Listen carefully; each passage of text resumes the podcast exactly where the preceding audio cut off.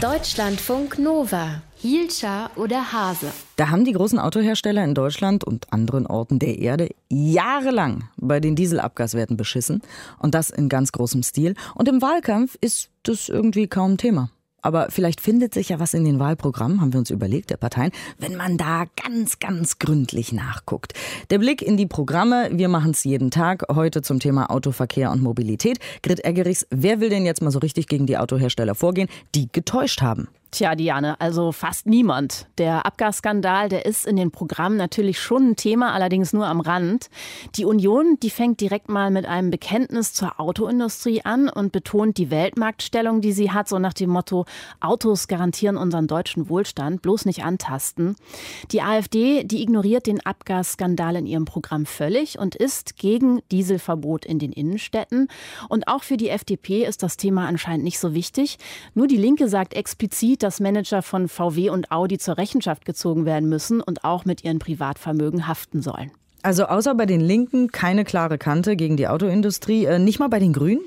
Ja, nicht wirklich. Die Grünen, die schreiben, sie möchten den Autoherstellern dabei helfen, den Umstieg auf umweltfreundlichere Antriebe zu schaffen. Die Industrie, die braucht klare Rahmenbedingungen, sagen die Grünen. Das heißt für sie strenge Feinstaub- und CO2-Grenzwerte und die sollen eben nicht nur im Labor eingehalten werden. Was sagen denn die Parteien generell zum Thema Zukunft des Verbrennungsmotors und äh, umweltfreundliche Antriebe? Alle Parteien sind natürlich dafür, auch die AfD. Die ist aber wie FDP und Linke gegen eine Kaufprämie für E-Autos. Die CDU, die hat ihr Ziel, bis 2020 eine Million äh, Elektromobile auf deutschen Straßen zu haben, ja schon im Frühjahr begraben. Jetzt will sie bis dahin nur noch, Zitat, die Umweltbelastung in den Städten reduzieren. Wie sie das machen will, das steht nicht im Programm. So ähnlich ist es bei der SPD. Die sagt, bis 2020 soll der Verkehr digital, schadstofffrei, barrierefrei und sicher sein. Das Jahr 2020 ist ja seit Jahren so eine Art magische Zahl. Wenn allerdings die kommende Regierung im bisherigen Tempo weitermacht, dann wird wohl auch aus diesem Ziel nichts werden. E-Mobilität ist ja ein urgrünes Thema. Was haben die Grünen denn da zu bieten? Die sagen, Stromgewinnung muss erstmal auf Erneuerbare umstellen. Und der zweite Punkt ist dann erst die E-Mobilität eben mit grünem Strom, denn sonst wäre Elektro ja kein bisschen schadstoffärmer als Verbrennungsmotoren. Außerdem wollen die Grünen Strom- und Kfz-Steuer durch eine CO2-Ausstoßsteuer ersetzen.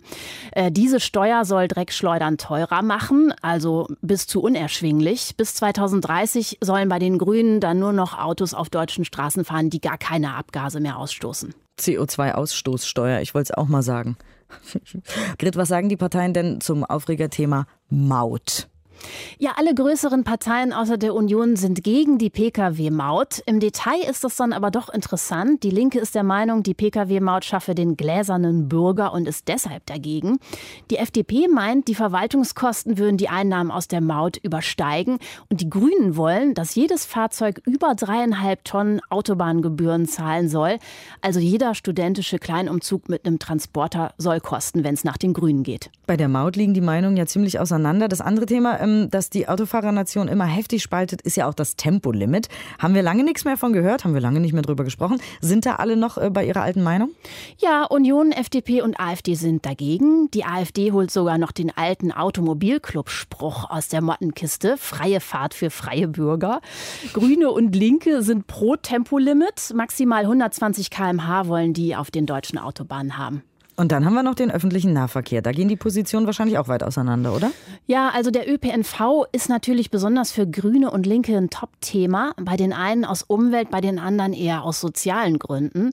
Grüne und Linke wollen für Einkommensschwache ein Sozialticket äh, einführen. Für die Linke sollen perspektivisch alle jederzeit in die Bahn oder den Bus springen können, ganz ohne irgendetwas zu zahlen.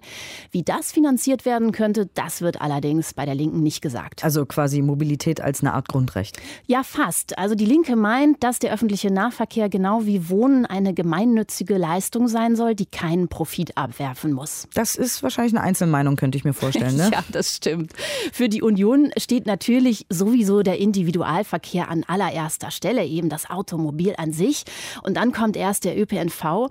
Und da gibt sich die CDU in ihren Ideen sehr fortschrittlich. Sie will einen pünktlicheren und besser vernetzten öffentlichen Nahverkehr. Die Verkehrsverbünde in Deutschland sollen mit einem digitalen Ticket und mit einer App nutzbar sein. Dasselbe wollen SPD und Grüne. Und perspektivisch soll es bei all diesen drei Parteien deutschlandweit Streckentickets geben, bei denen Rad und Car2Go dann eben gleich noch mitgebucht werden können. Grit Eggerichs hat gelesen, was die Parteien in ihren Wahlprogrammen zum Thema Verkehr und Mobilität versprechen. Wir haben in den letzten Tagen jeden Tag ein Thema uns vorgenommen und haben äh, daraufhin dann die Parteiprogramme eben analysiert und auseinandergenommen. Und ihr könnt euch das Ganze im Internet angucken, deutschlandfunknova.de. Da haben wir die alle gesammelt zu allen möglichen Themen. Jetzt ist Freitag, also vielleicht vor der Wahl noch mal kurz auf unsere Seite und alles noch mal gegenchecken. Deutschlandfunk Nova, Hielscher oder Hase.